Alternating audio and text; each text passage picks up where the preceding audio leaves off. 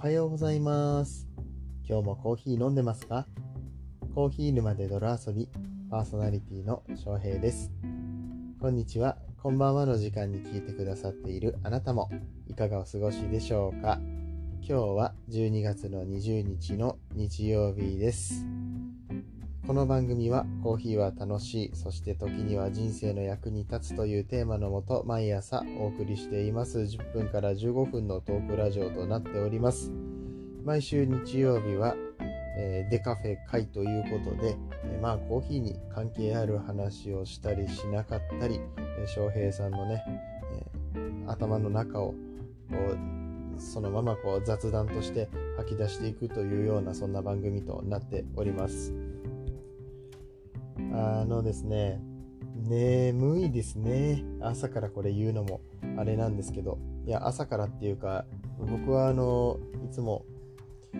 前日の夜に収録をしているんですけれども、まあちょっと今日は結構やっちまいまして、えーっと、深夜の2時を過ぎている、えー中、えー収録をしております。いやね、なんともね、まとまらなくて今日言いたい話が。うん。いや、ちゃんとまとめてから話せやって話なんですけど、いやもうちょっとどうにも拉致が開かないんでね、うん、あの、これ以上考えても、しょうがないなと思って収録ボタンを押した次第でございます。どういう放送やねんって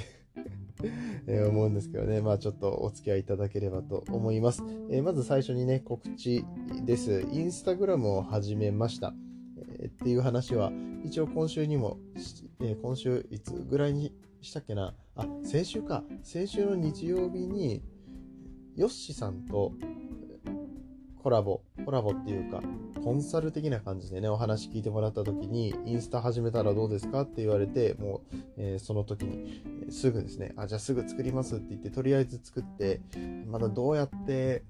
始めていけばいいのかわかんないんだけど、とりあえず作ったんですよ。で、頭の中ではこんな感じでやったらいいのかな、みたいな感じでずっとずっと考えてたんですけど、うーん、結局、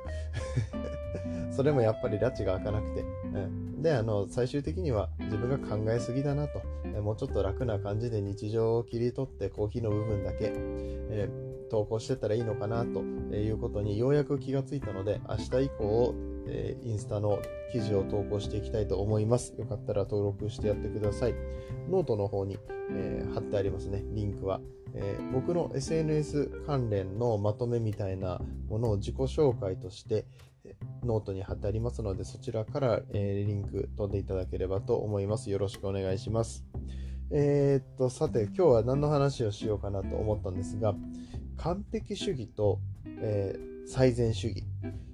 えーこの2つの違いについてちょっとお話ししていきたいなと思います。できっかけはですね、今日の、今日じゃないや、昨日土曜日の朝、スタンド FM で、ジューカさんっていう方のライブを聞きました。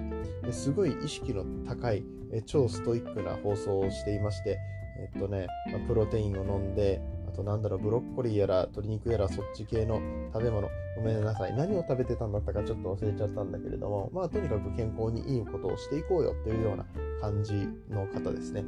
お話聞いててもわかるんですよ。すっごい意識高い話をしてると。えで、僕そういうの大好きなんですね。僕自身も、えっと、健康の話だったりとか、こうした方がいいじゃんみたいなところ、その理論的にね、正しいみたいな部分を取りたがるんですよね。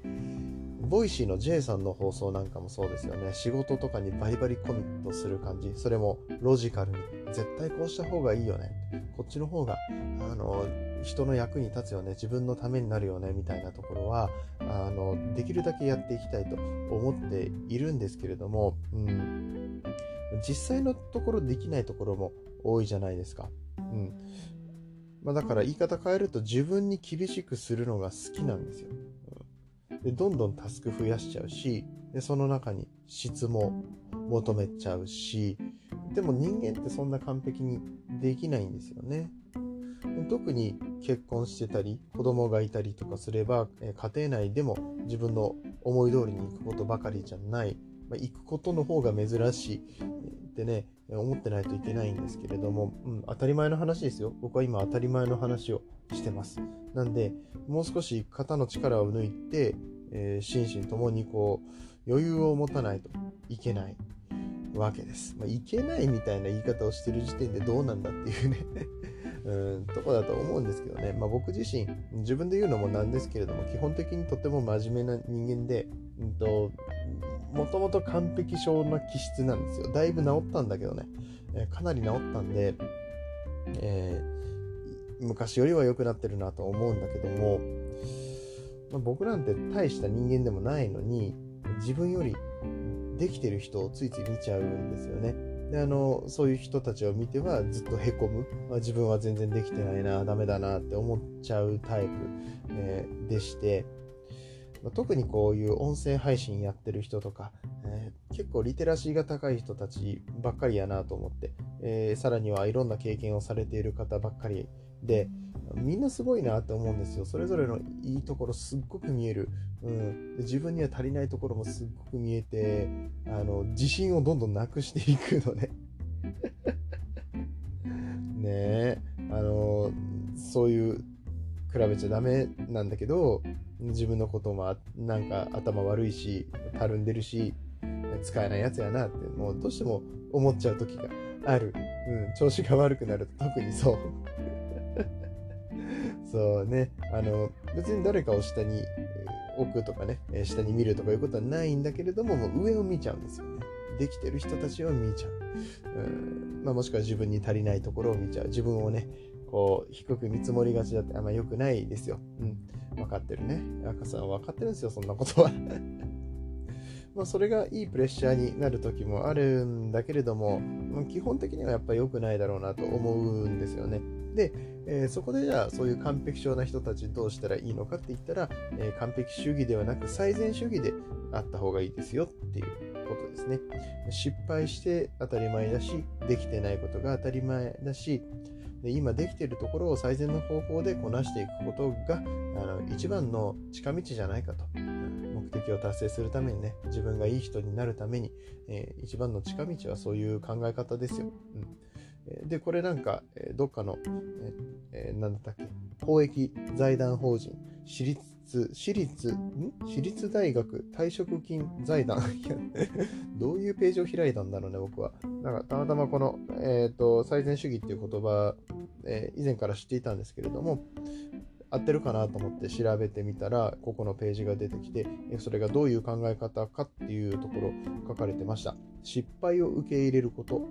辛い感情を受け入れること、成功を受け入れること、現実を受け入れること、この4点を、えー、考えることですね。これが実は完璧症と真逆の考え方でして、完璧症は失敗を受け入れられない、辛い感情を受け入れられない、成功してもこれはいや、まだまだだって思っちゃう。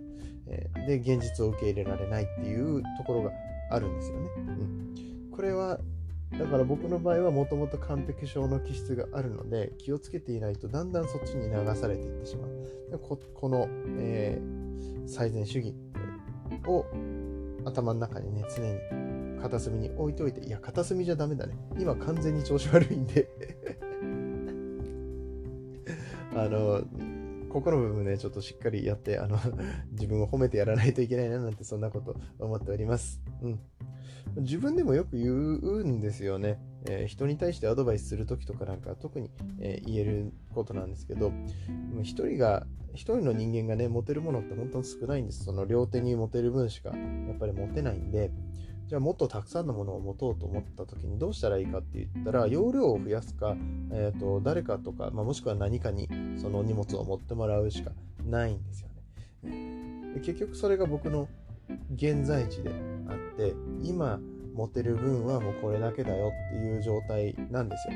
ただこうやってあの最近はいろんなこと始めたりとかしてるのでその持ち物が多くなりすぎちゃってポロポロとこぼすこぼしては拾うあ自分全然前に進んでないやみたいなことが起こってるのかななんて、えー、そんな風に 思ったりしてます。ただねこういう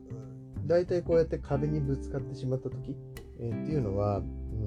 まあ、当然苦しい時期なんですけれどもこの後にちゃんとブレイクスルーできるしでその時めちゃめちゃ気持ちいいのも知ってるんですよ。だから、えー、あまあ、自分は今成長しようとしてるんだなって、うん、あのぬるま湯に使ってないんですよね。ちゃんと前に進もうとしてるっていう意味ではそこは評価してあげなきゃいけないなって自分を、うん、だから、えーと、自分はダメだなって思うんだけど、うん、ダメで当たり前だし今日より明日、えー、いい人になろうとちょっとでも、えー、成長しようっていうところをですね努力し続けるのがいいんじゃないかと、なんだかんだ言って、そういう人間でありたいありたいなと思う僕は、うん、多分あのとってもド M な人間なんだと思います。このこの一面についてはね、そういう感じだと思いました。何の話やろうね、これね。あなんか面白くない話ですいませんね。いやー、うん。まあまあ、こう、もやもやは言ってもまだまだ晴れてなくて、うん、結論は出てないんですけれども、今のところはもうコツコツ続けていくしかないと。やれること重ねていくしかないので、えー、とりあえずやります。えー、という本日は雑談でございました。えー、なんか、誰かの役に立ったらいいですね、こういう話をして。うんえー、自分が悩んでるんだよ、まあでも前に進もうとしてるんだよって、まあ、とっても泥臭い感じのお話ではあるんですけれども、えー、と言うても僕はあのポジティブです。あのさっきも言った通り、これは必ず乗り越えられる壁だと思っているので、うん、あの、あ、つれえなーって。あ辛いし、なんか今すっごいなんかモヤモヤするけど、あでもまあこれを超えたら、あの、もっと強くなれるんや。筋トレと一緒。うん。あの、辛いところを超えた先に、やっぱり、えー、筋肉が大きくなっていく、えー、自分の理想としている体になっていく、えー、っていうのは、ね、あの一緒なんかなと思いますね。うん、あでも筋トレも好きなんですよ。うん、あの腕立て伏せとかしててね、あの普通にこう何回もやってるうちに最初上がってたものが最初こうちゃんと体が上に上がってたものが上がらなくなってくるんですね。あの、どう頑張ってもこれ上がんねえってなった時にあの感じ好きなんですよね。うん、変態ですよね。えー、えー、まあそんな人間だと思っていただけたら なんのなな思っていただけたらっていうのもなんなんだけど皆さんは僕のことどう思ってるんですかね。うん。あのー、はい。あのそんなこともちょっと聞いてみてもいいのかもしれないね。僕の良さ自分前も何回か話したけど、自分で自分の良さってなかなか気づかないので、ねうん、そういうのを人に聞いてみるのがいいかもしれません。そして僕はさらに言ったら、まあ、他の人の良さはある程度見えてるつもりなので、えー、個人的にこう、え、あの人はこういうところがいいよな、みたいな考察をする時間っていうのを取るのも面白いのかな、なんて今ちょっと思っちゃったりとかしました。はい、えーと、長々とすいません。えー、そんなこんなで今日は終わっていきたいと思いますが、これからは、えー、ここからはコメント返しのコーナーです。コーヒー沼で泥遊びではいただいたコメントに声でお返事をしております。ヒマラヤでは聞いていただいている番組にコメントをしていただくことができますが、パソコン、他のアプリなどからはコメントができませんので、これね、Spotify とか、えっ、ー、と、Apple Podcast とか、そういうところにもマルチ配信させてもらってるんですけれども、まずヒマラヤで聞いていただかないと、えー、コメントができないわけです。えそして、このヒマラヤのアプリじゃないとコメントができなくなってますので、ぜひぜひこちらダウンロードしてお聞きいただければと思います。今ちょっとびっくりした。ヒマラヤの UI 変わりましたね。アプリアッップデートしたっぽいですね。どこにお知らせがあるのかわかんなかったんでびっくりしたんですけれども、えー、読んでいきたいと思います。結構ね、えっ、ー、と、昨日の配信だけじゃなくて、その前のにコメントくださった方にお返事ができてなかったので、えー、そちら返していきますね。まず、えっ、とね、これ、どこの話だろう えっと、どこの話にコメントくださったかわかんないんですけど、プラネタリウムのココアちゃんから、えー、もらってます。翔平お兄さんお久しぶりです。えー、無事に。え、ちょっと待った。これって僕返したっけ？まあいいや。えっと、無事に隔離生活を終え中国での新しい生活が始まりました。やっとプラネタリウムのリニューアルオープンをはじめ翔平さんの声を聞きに来ることができました。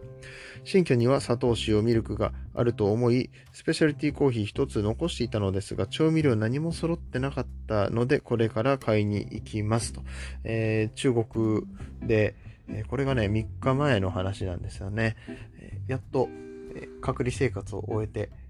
中国での新生活をスタートさせたココアちゃんからの、えー、コメントでした。ココアちゃんプラネタリウムね、再開、えー、楽しみにしてました。ありがとうございます。返事をした、返事ちゃんはコメントをしたつもりでしたが、あの、中途半端なところでコメントが切れていて、送ることができない状態だったんですけれども、ちゃんと聞いております。えー、ここで言うのもなんなんですけれども、再開の話が、えっ、と、双子座流星群の話でしたね。え僕と、うちの奥さんの、まあ、付き合うきっかけとなる、えー、星を見に行った話があるんですけど、その時が双子座流星群だったりしてね、えー、とても思い入れのあるお話でした。はい。えっと、僕が紹介したスペシャリティコーヒーのね、えコーヒーバッグを持って隔離生活を過ごしてくれて、すごく、え嬉しかったですね、うん。中国に行ってもこうやって、えコメントとかで繋がれるのとっても嬉しいので、ぜひぜひ、え今後もよろしくどうぞお願いいたします。えっ、と、次はですね、実はですね、僕あの CM を撮りまして、えー、まあ、CM っていうのは自分で勝手に作ったんですけれども、コーヒー沼で泥遊びってこういう番組だよっていうのを、えっ、ー、と、簡単に知ってもらえるような音声 CM を1分間で撮るっていうのをやって、それがあの一応ヒマラヤにも上がってるんですよ。これが2日前か3日前かそんぐらいのやつなんですけれども、えっ、と、そこにコメントいただいております。ちょっとサクサクといきますね。長くなっちゃうんで。えまずは大木社長から、え人生をコーヒーと一緒に、え毎日欠かせない存在ですと、え言ってくださいました。ありがとうございます。。えー、そしてその次が2歳さん、いいですね、と来ました。2歳さんにいいですねって言われたのは、この、あれですね、なんかいいですね。いいですねって言われて、いいですね。うん、なんか、音楽されてる方からね、そういう感覚的な部分でいいですねって言われると嬉しいなと思いました。大木社長もね、えー、コーヒーいつも、えー、飲んでくださってありがとうございます。このコーヒーの商品に貢献してくださっている大木社長ですけれど、今日もコンビニコーヒーですかね、えー、楽しんでください。えそしてプラネタリウムのココアちゃんからもいただきました。素敵な CM ですね。コーヒー沼で泥遊びの各コンテンツがしっかりとされていることはもちろん、キャッチコピー、話すスピード、翔平さんの声、え見えてはいませんが、笑顔のすべてが素敵だなとと感じます。嬉しい。もう褒め上手よね、えー、ココアちゃんは。で、あの、ココアちゃんの声とか知ってるから、あの声で僕のこと褒めてくれるんだって思ったらすっごく嬉しいですね。うん。あの、今日ちょっと、あの、自分はあかんなっていう話。うん、若干あの、ネガティブな話をしてしまったんですけれども、こうやって褒めてくれる方が、え、いらっしゃるとね、励みになりますよ。うんコカちゃんのために配信したいなっていう風に思いますもんね。こうやって言われると。うん、嬉しいです。ありがとうございます。えっ、ー、と、続きまして、えっ、とね、カフェインの話をした時の回に、えー、ビール片手に乾き物大将リクさんから、えコメントいただきました。えっと、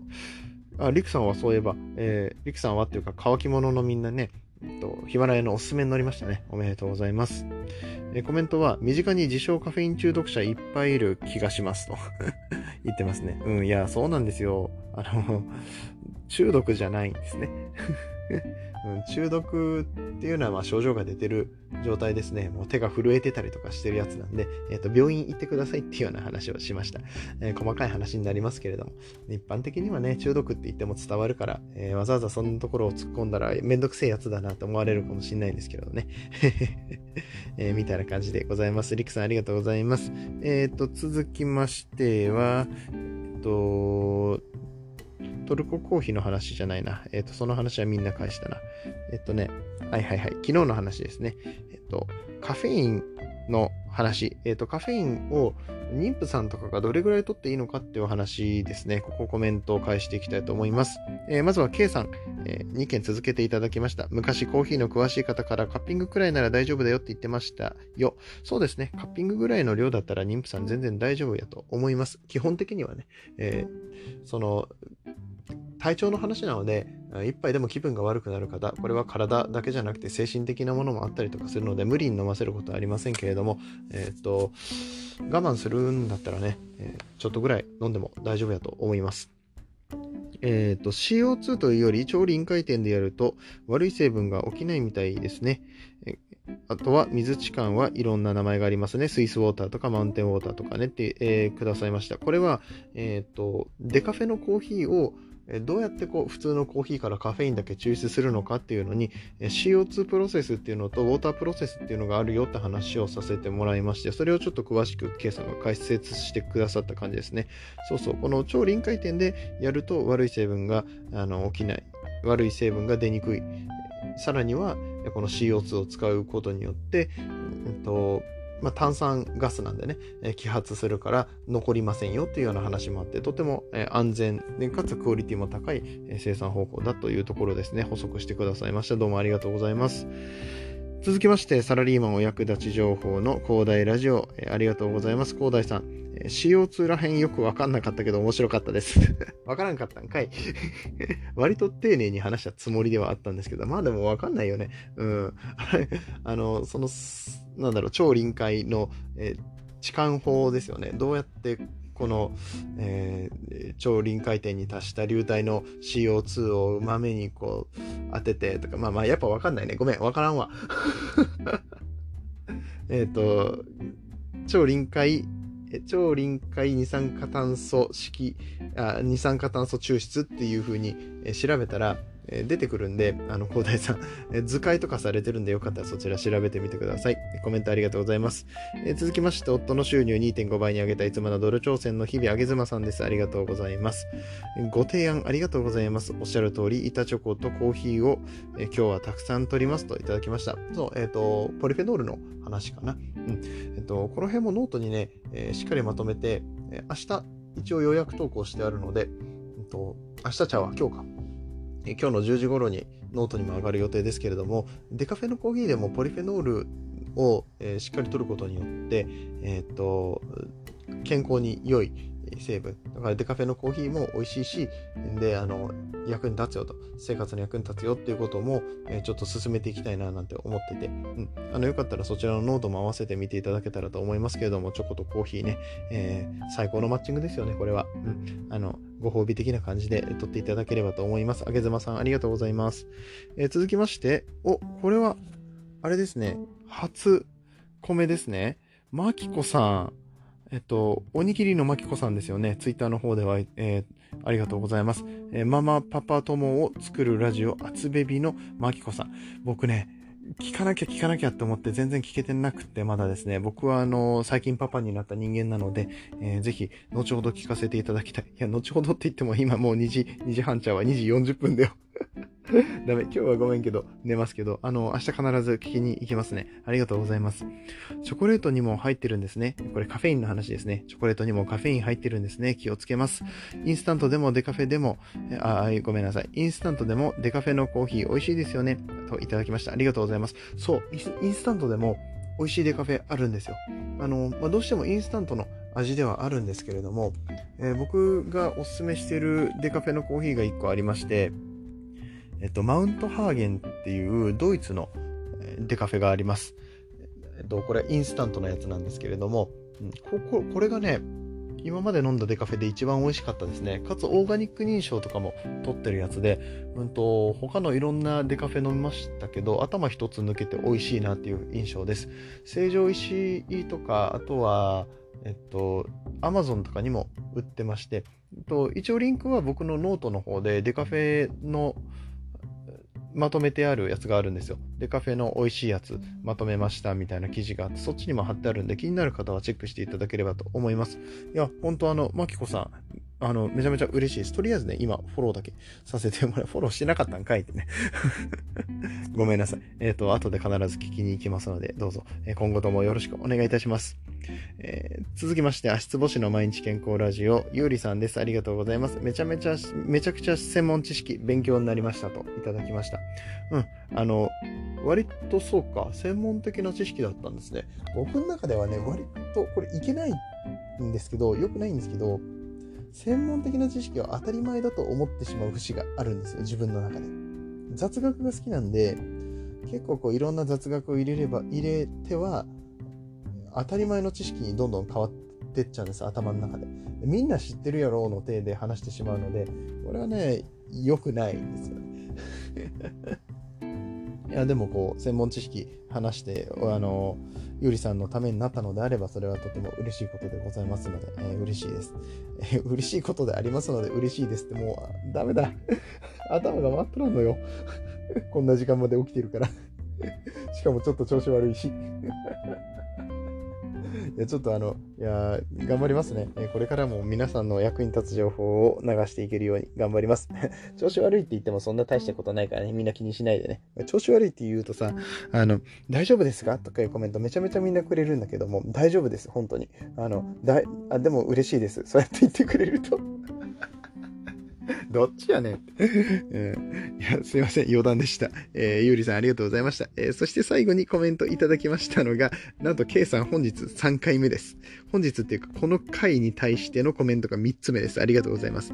うん、東洋経済、えー、東洋経済オンラインにカフェインの真実をどれだけ知っていますか？思わず話したくなるうんちく100ってあるよ。えー、そうなんですね。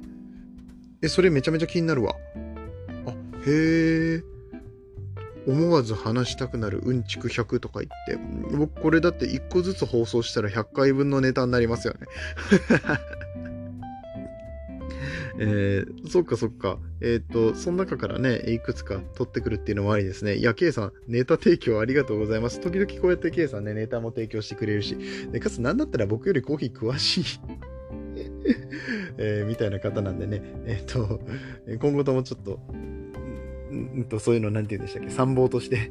えー、貢献していただけたら嬉しく思います。ケイさんいつもいつもコメントありがとうございます。はい、すいません。今日も長い話にお付き合いいただきありがとうございました。うん、結構今日は長くなっちゃいましたね。コメントもちょっと多めに拾ったっていうのもあるんですけれども、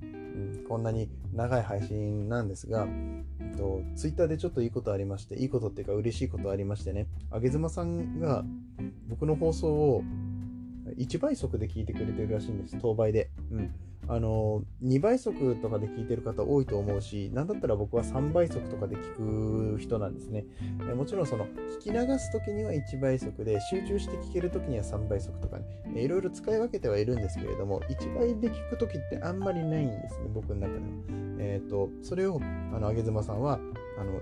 1倍で聞いてくれている、えーと、じっくり聞いてくださってるってことですね。え、しかも僕のこのリアルな速度で、リアルな声で話を聞いてくれてるっていうのはすごく嬉しいし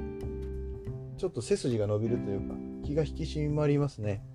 ちゃんとそうやって聞いてくれている方に満足していただけるようなコンテンツはもちろん話し方だったり間の取り方滑舌あれね2倍速で聞くと上手に聞こえるんですよ、うん、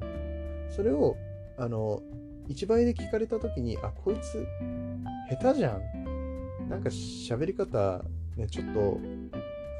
うん、聞いてられないわっていう風に思われちゃう可能性もあるんですけれども、それを1倍で聞いてくれてるあげずまさんは、なんか僕すごく嬉しくて、うん、うん。だからちゃんとこの1倍速で聞いている人のことを想定してね、想定してっていうか、1倍で上手に喋れてるっていうところまでいったら本物だなと、本物のこの配信者だなって言えるみたいな話をジロちゃんとも前してたんですけど、うん、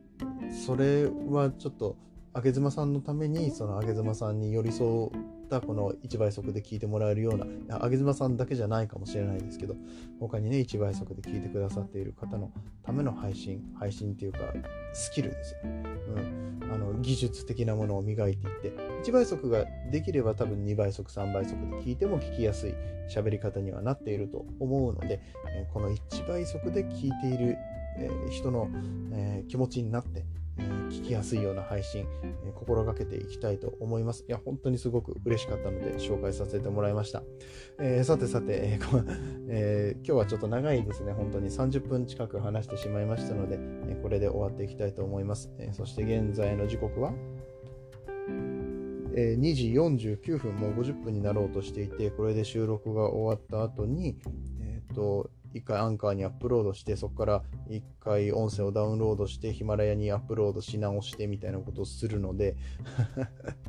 えー、まあ結構な時間になるとは思うんですけれども、うん、あの皆さんからのコメントにこうやってお返事ができるのも楽しいですし、えー、音声配信、えー、できる環境に自分がいるっていうのも、えすごく幸せなことですし、たくさんの仲間と一緒にね、え音声配信これからもコツコツと続けていきたいと思いますので、皆さんどうぞ末永くよろしくお願いします。えといったところでね、今日は終わっていきますよ。また明日の8時頃にお会いしましょう。